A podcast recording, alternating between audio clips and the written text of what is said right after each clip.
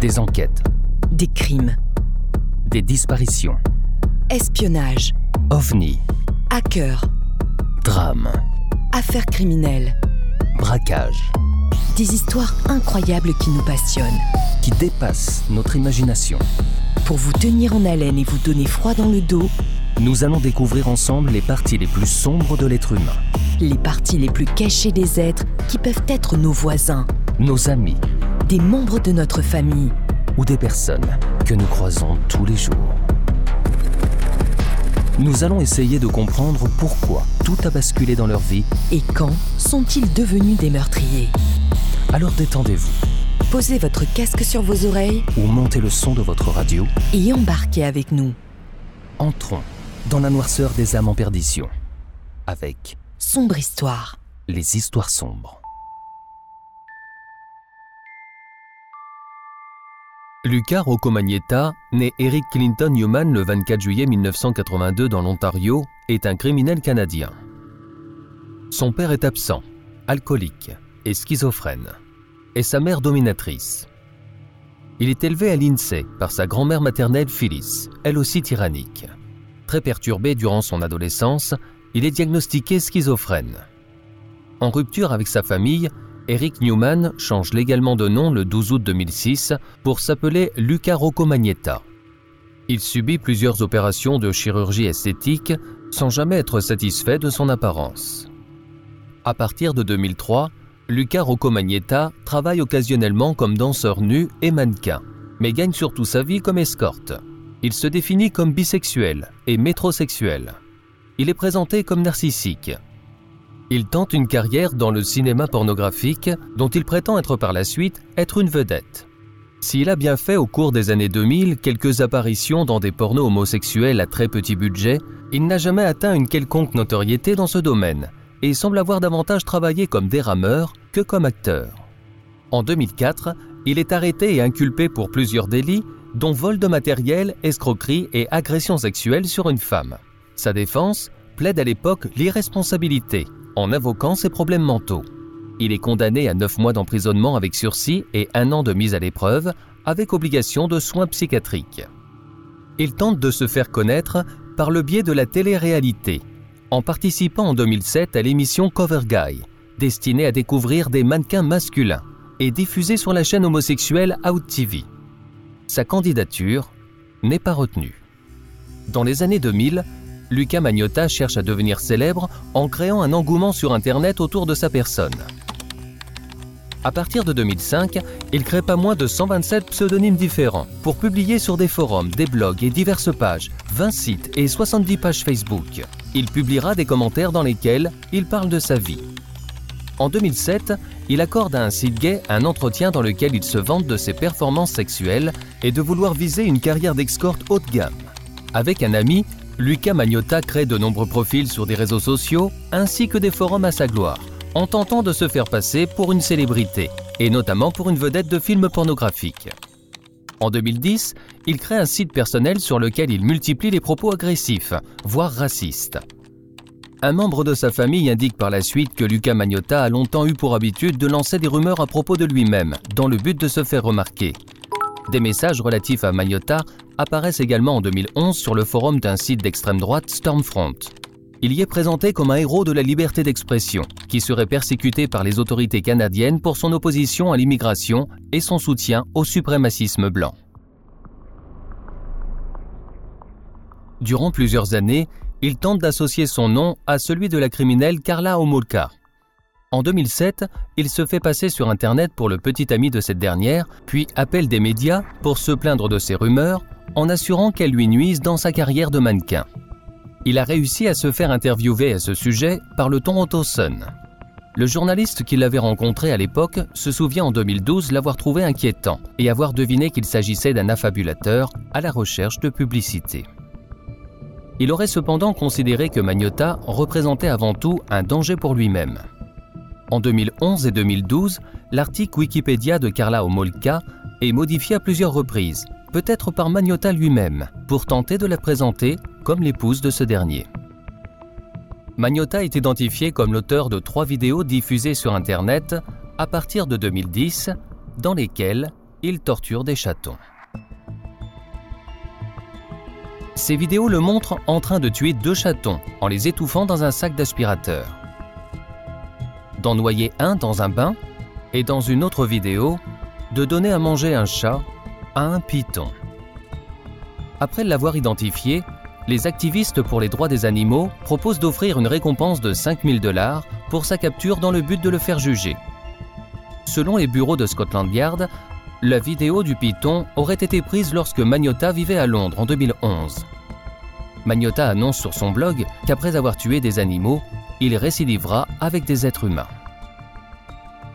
En mars 2012, Magnota est l'objet d'un article de blog, probablement rédigé par lui-même, qui le présente comme un tueur en série nécrophile.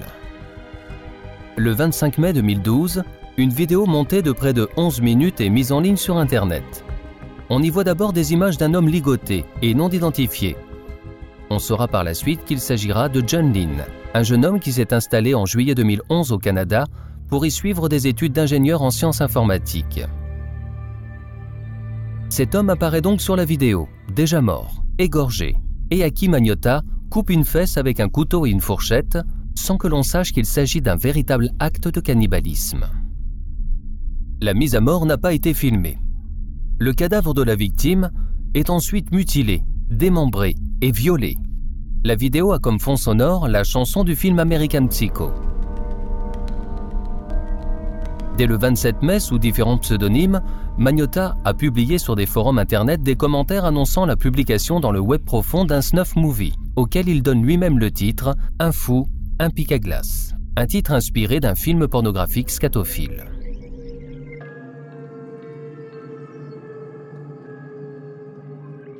Le 29 mai 2012, un colis postal contenant un pied humain est reçu au siège du Parti conservateur du Canada à Ottawa. Le colis taché de sang est ouvert par la directrice des opérations politiques du parti, Jenny Byrne, qui appelle immédiatement le service de police d'Ottawa et avertit le service de sécurité du Premier ministre du Canada, Stephen Harper, qu'il pourrait s'agir de menaces. Plus tard dans la journée, la police d'Ottawa découvre un autre colis suspect dans un centre de traitement de la Poste du Canada. Cette fois, le paquet contient une main humaine, destinée au Parti libéral. Au même moment, la police de Montréal est appelée dans le secteur de Côte-des-Neiges par un concierge pour y découvrir un tronc humain. Dans la nuit, la police de Montréal, la police d'Ottawa et la Gendarmerie royale du Canada établissent que tous les membres appartiennent au même individu et découvrent la scène du crime près de l'endroit où le tronc a été retrouvé. L'enquête est confiée aux enquêteurs du module des crimes majeurs du service de la police de la ville de Montréal qui travaillent en collaboration avec la GRC. Ils font appel à l'expertise du FBI pour tracer la vidéo du crime, mise en ligne le vendredi 25 mai 2012. Le SPVM identifie rapidement le suspect comme étant Luca Magnotta et lance un mandat d'arrêt pan-canadien, à l'origine d'une chasse à l'homme d'envergure nationale. La police, qui n'a pas encore retrouvé tous les morceaux du corps, identifie la victime le 1er juin. Selon le quotidien La Presse, une note accompagnait le colis livré au Parti conservateur indiquant que d'autres morceaux de corps avaient été envoyés par la poste et que l'auteur avait l'intention de tuer à nouveau. La police travaille alors avec Post Canada pour retrouver les membres manquants. Le 5 juin 2012, l'école Saint-George School reçoit un colis contenant un pied humain et le conseil scolaire de Vancouver un autre colis contenant une main humaine. On ignore à ce jour les raisons du choix de ces destinataires. Le lendemain, le 6 juin 2012, la police de Montréal découvre que Lucas Magnotta a séjourné durant une période indéterminée à Vancouver et qu'il a loué un appartement sous l'un de ses surnoms. Des restes humains retrouvés dans le parc en Grignon de Montréal sont identifiés le 4 juillet 2012 comme appartenant au corps de Lingen. Du 26 mai 2012 au 27 mai 2012, Magnota se trouve à bord d'un vol Air Transat vers Paris. D'après les témoignages, dans l'avion, Lucas Magnota, après avoir dormi, apparaît nerveux, agité et fébrile. À son arrivée à Paris, Lucas Magnota a les cheveux bruns mi-longs et l'allure d'un adolescent. Il porte un pantalon vert kaki et un t-shirt sur lequel est sérigraphié un dessin de Mickey, comme le confirment les témoignages et la vidéosurveillance de l'aéroport. À sa sortie de l'aéroport, il prend un taxi. Il est hébergé en début de semaine à Clichy-la-Garenne, chez un homme rencontré sur un site de rencontre homosexuelle. Puis il choisit un hôtel discret, situé avenue Gallieni, la Soumam, à Bagnolet, dans la proche banlieue de Paris. Il apparaît calme et s'adresse au patron en anglais. Il réserve une chambre, qu'il paye comptant pour huit nuits d'avance, en présentant un faux passeport au nom de Kirk Trammell, nom de famille inspiré de Catherine Trammell, personnage du film Basic Instinct, joué par Sharon Stone. Quatre jours après la fuite de Magnota, le 31 mai 2012, la police via Interpol émet une notice rouge d'arrêt international. La presse canadienne diffuse la nouvelle de son départ pour la France. La police française décide alors d'effectuer des recherches ciblées dans des hôtels de l'agglomération parisienne. Elle établit avec certitude la présence du suspect à Paris dès le dimanche 27 mai 2012, lors de son arrivée à l'aéroport Paris-Roissy-Charles de Gaulle. Il aurait alors logé deux nuits dans un hôtel du quartier des Batignolles, dans le 17e arrondissement. Il a été signalé dans un hôtel de Bagnolet le 2 juin 2012, en Seine-Saint-Denis. En réalité, Lucas Magnotta a alors déjà quitté Paris et le territoire français. Son téléphone portable, qu'il a abandonné dans le métro parisien, continue à activer des antennes relais, ce qui laisse à penser qu'il se trouve encore dans la capitale française. La police remonte sa trace jusqu'au témoignage d'un chauffeur de taxi qui a reconnu dans la presse la photo du fugitif. Lucas Magnotta prend un billet d'autobus à l'agence de la compagnie d'autocars Eurolines du 18e arrondissement. Le 31 mai 2012, il ne redort plus à l'hôtel. Dans la soirée, il se rend à la gare routière internationale Paris-Gallieni de Bagnolet et emprunte un autocar Eurolines vers 19h30 en direction de l'Allemagne pour Berlin. La police française retrouve des affaires, des revues pornographiques et des sacs vomitoires de la compagnie d'avion dans la chambre d'hôtel. Durant le trajet Paris-Berlin, il voyage aussi sous le pseudonyme de Kirk Trammell grâce à son faux passeport. Il arrive à la gare routière à l'ouest de Berlin le 1er juin 2012 vers 9h15. Le 1er juin, un nouveau mandat d'arrêt est lancé. Magnota est accusé de meurtre au premier degré, d'outrage à un cadavre, d'envoi de matériel obscène par la poste et de menaces à l'encontre du Premier ministre du Canada et de plusieurs députés fédéraux qui ne sont pas nommés dans le mandat. Le 4 juin 2012, peu avant midi, Lucas Magnota se rend dans un cybercafé dans le quartier populaire de Berlin, au sud de la ville où le gérant l'installe au poste numéro 25. Son visage lui semble familier, mais il ne le reconnaît que lorsque ce dernier consulte des sites français qui reprennent une série d'articles à son sujet et rappellent son avis de recherche. Le gérant avertit les autorités une première fois, puis une seconde fois en arrêtant une voiture de patrouille conduite par des stagiaires qui passaient dans la rue. Lucas Magnotta est finalement arrêté sur place peu après 13h30. Il donne dans un premier temps une fausse identité, puis se résigne en disant ⁇ Vous m'avez eu ⁇ Il est arrêté par la police allemande dans le calme. Il ressort menotté, sous l'œil d'une caméra de surveillance. Cette affaire choque notamment l'opinion publique en Chine, où Magnota est accusé de crimes racistes. Le ministre canadien des Affaires étrangères appelle l'ambassadeur chinois pour lui transmettre ses profondes condoléances. Lucas Magnota, en fuite, est arrêté le 4 juin 2012 par la police allemande. Il est accusé de meurtre prémédité, d'outrage à un cadavre, de publication de matériel obscène, d'envoi par la poste de matériel obscène et harcèlement criminel à l'encontre du Premier ministre canadien Stephen Harper et d'autres personnes. Il est détenu au commissariat principal dans le centre de Berlin. Au lendemain de son arrestation, il est présenté à un juge qui lui confirme son arrestation le parquet de Berlin indique que Luca Magnotta ne s'opposera pas à son extradition vers le Canada. Luca Magnotta est transféré le 5 juin 2012 dans l'une des principales prisons de la ville, dans le quartier de Moabit. Le Canada doit déposer auprès du parquet de Berlin une demande officielle d'extradition, accompagnée de documents étayant les éléments de preuve à l'appui. Le tribunal régional supérieur de Berlin est chargé d'examiner si une extradition est conforme au droit. Puis, s'il répond par l'affirmative, le parquet doit ensuite demander cette extradition au gouvernement allemand, qui examine alors si le pays vers lequel le suspect est extradé ne risque pas d'appliquer une condamnation violant les droits de l'homme. Le 14 juin 2012, la Cour juge que les preuves contre Luca Rocco Magnotta sont assez concluantes pour qu'il soit maintenu en prison avant son extradition. Il fait l'objet de cinq chefs d'accusation suivants. Meurtre au premier degré, outrage à un cadavre, publication de choses obscènes, envoi par la poste de choses obscènes et harcèlement criminel à l'encontre, entre autres, de Stephen Harper. Magnotta décide de plaider non coupable. Le procureur demande à la Cour qu'il soit transféré dans une autre unité de détention en attendant l'extradition.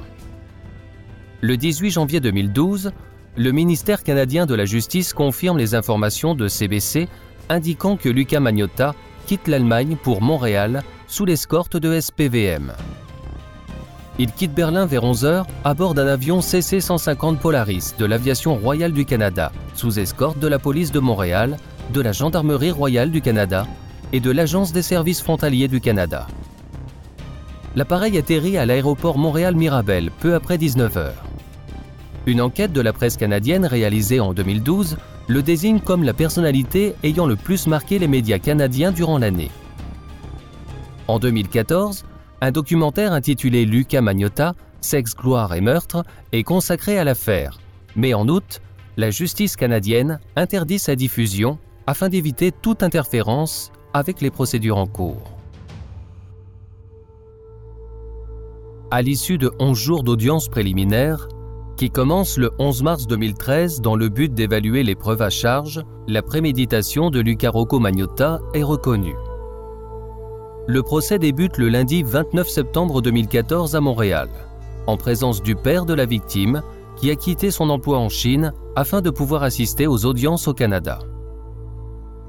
Le premier jour, Magnotta reconnaît avoir tué Lynchen, mais plaide non coupable en raison de son état mental au moment des faits.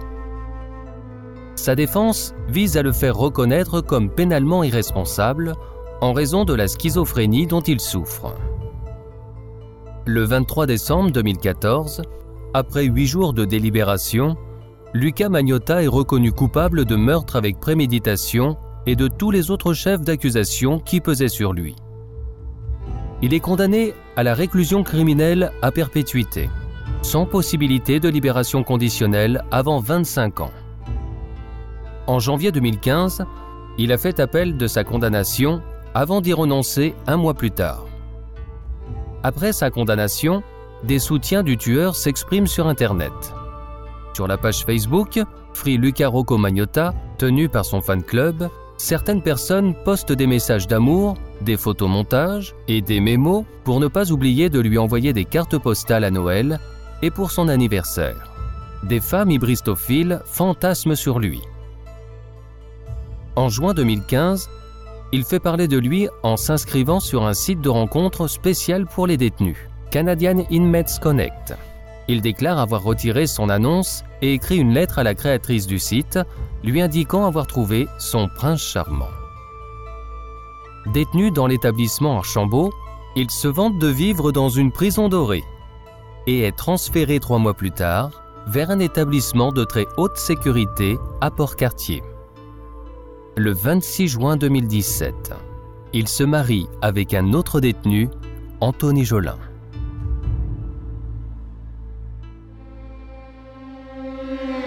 Si tu as aimé, n'hésite pas à liker Et partager Retrouve-nous tous les jeudis à 17h pour une nouvelle histoire encore plus sombre. sur les histoires sombres.